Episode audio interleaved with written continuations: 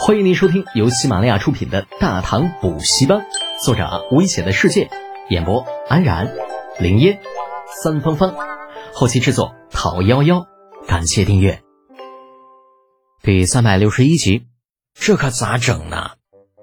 这边一折腾，那营地中那些个正在忙着杀鸡褪毛的家伙们也都停了下来，一脸懵逼的看向外面。待发现李浩被抓起来的时候，全都放下了手里的工作，向着大营门前涌了过来，连同正在列队的两千人马一起拜倒，请大将军开恩呐！啊，李继是千算万算没有算到，李浩只带了六帅这三千人马两个多月，竟然有了如此威望，能让数千人当着自己这个大将军的面集体为他请愿，颇为意外的看了李浩一眼。你就不想说点什么？李浩这会儿真是气急了，桀骜的把头扭向一边，不想，没什么好说的。既然如此，李记眨眨眼睛啊，隐隐觉得这事情多少有些超出控制。可这个时候他也是骑虎难下，那放人不可能放人的，只能咬牙继续。左右，将这罔顾军纪之人带去云州大牢看押起来。诺。这李记的亲卫都是常年跟着他的老部下，知道他的脾气秉性，应诺一声，对李浩道了声得罪，便将他压了下去。程文乐在接到消息的时候，一时间不知道应该做出何反应，只觉得自己是不是听错了？你说什么？李继大将军让人把李小将军押进大牢？云州长史点点头：“啊，是的，这具体原因不知道。”李小将军也不肯说，不肯说嘛。那程文乐并没有意识到这一切啊，其实都跟他之前的书信有关。皱着眉头想了半天，毅然起身道：“准备一下，跟我一起去见见李大将军。”啊，去去见李大将军？对呀，李小将军对咱们云州百姓有大恩。我程文乐绝不能看他身陷囹圄。这程文乐表情坚毅，斩钉截铁，边说边起身向外面走去。李基的营帐同样扎在云州城外，此时的英国公正焦灼的来回踱着步子。李浩的反常让他总是觉得自己忽略了什么。按照以往的经验，被看押起来的那小子绝对是个无赖的性子，若是理亏，必然会撒泼打滚，无不用其极。但是这个臭小子这一次却是出奇的强硬。若说他没有倚仗，李记是绝对不信的。可问题是，这小子的倚仗到底是什么呢？皇帝陛下吗？这不可能，山高皇帝远的，惹出麻烦，皇上根本就救不了他。太子吗？那皇帝都指望不上，太子就更不用说了。最大的两个靠山全部都被排除掉。李记唯一想的可能就是这臭小子怕死，完了打算故意犯点错误，然后被罚上一顿，借机留在关内不去突厥。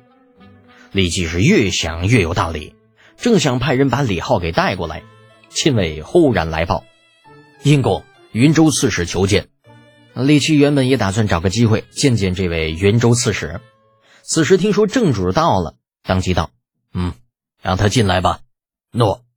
亲卫转身离去，时间不大，帐篷被从外面掀开，云州刺史程文乐带着云州长史走了进来。云州刺史见过殷公，使君不必多礼，请坐。李琦淡淡一笑，比了个请的手势。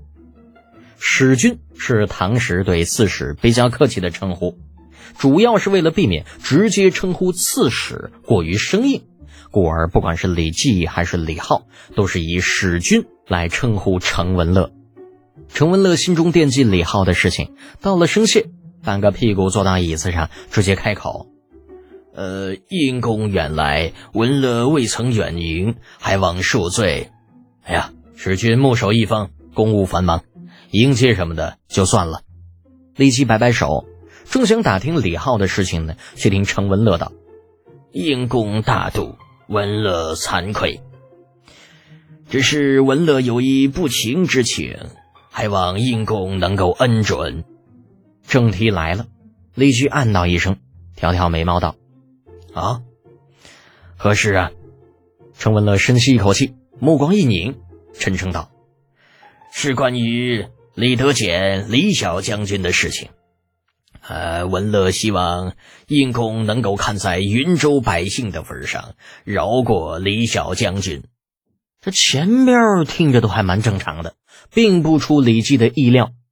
按照程文乐第一封信所言，李浩任性胡为。他作为云州刺史，于公于私，找到北伐军上官告状，属于理所当然。正打算让程文乐放心，自己一定会秉公处置，却又听到“饶过李小将军”这六个字，啊，让李记不由得一愣一愣的。你说什么？饶了他？呃，正是。程文乐重重一点头，起身一一倒地。李小将军所做的一切都是为天下百姓谋福祉，纵使方法有些欠妥，呃，也是情有可原。李记再也忍不住心中那份郁闷，打断程文乐：“呀，你等等，你什么意思？你这是在给前军信封求情？之前你不是还说他肆意妄为，自扰地方吗？”那陈文乐脸上闪过了一抹尴尬。呃，因公责备的事，之前都是文乐的错，是文乐见识浅薄，不知李小将军深意，对他嗯有些误会。如今误会已经解释清楚，呃，文乐方知自己犯了大错，故而才会又追了第二封信。那如此诡异的回答让李吉脱口问道：“你是说那臭小子没有威胁你？”呃，英公啊，文乐可以用性命担保，李小将军绝对没有威胁过我。这妈卖批的，那李记只觉得好像有无数头草泥马在自己面前来来回回、回回来来的跑。这这玩意儿不对呀，这里边一定另有隐情。淡定，一定要淡定。李记咳了一声，做了两个深的呼吸。嗯。呃，程使君呐，那你能不能告诉我，李先锋到底是如何为我大唐百姓谋福的？李吉精于算计，是阴谋论的坚定支持者。尽管程文乐一再强调说自己没有被威胁，但他还是想要确定一下。那当然了，呃，这主要跟面子有很大关系。万一李浩人真的没错，那他这个英国公怕是要丢脸丢大发了。程文乐此时也认命了，隐约间他大概也猜出了李浩被关押的原因，苦笑一声道：“哎呀，英公可曾听过羽绒服和棉衣呀？”立即皱眉摇了摇头，他可以肯定自己之前百分百没有听过这两个名词儿。正打算问问呢，却听程文乐继续道：“文乐在李小将军来到云州之前，也同样未曾听过。”故而在李小将军大肆收购家禽的时候，文乐凭着臆想，觉得他是在扰民，这才会给李大总管写了书信。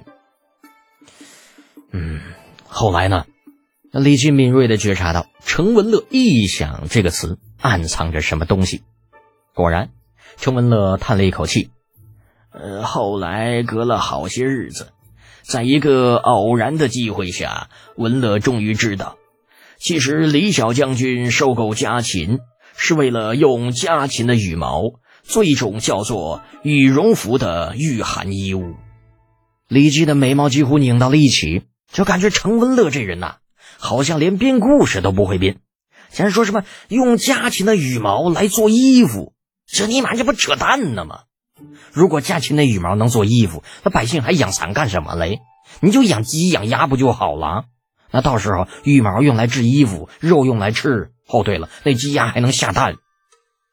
程文乐边说边观察着李记的表情，见他满脸不屑，叹道：“哎呀，我知应公定不相信家禽羽毛可以制衣，故而带来了一套成品。应公若是不信，一试便知。”言罢，程文乐自身后长史的手中接过一套衣物，正是当初李浩送给他的那一套，两手端端正正托着，来到李记面前。应公请看，这便是羽绒服。啊，话说到这个份上，已经容不得李记不相信了。接过衣服，拿在手里捏了捏，只觉得这衣服啊，比普通衣物相比厚了不少。翻来覆去看了看，似乎是两件衣物缝到一起而成的，而这两件衣物中间似是夹了些东西。李记有些不确定的问道：“嗯，这就是羽绒服？呃，正是。英国公若是不信，呃，可让人套上此衣去外面试一试。”若是没有保暖功能，文乐愿意将项上人头献与英公。李记盯着手中的衣物看了又看，心中已经相信了程文乐的话，可是潜意识却总是在提醒他：试一试，一定要试一试，万一这是个骗局呢？本集播讲完毕，安然感谢您的支持。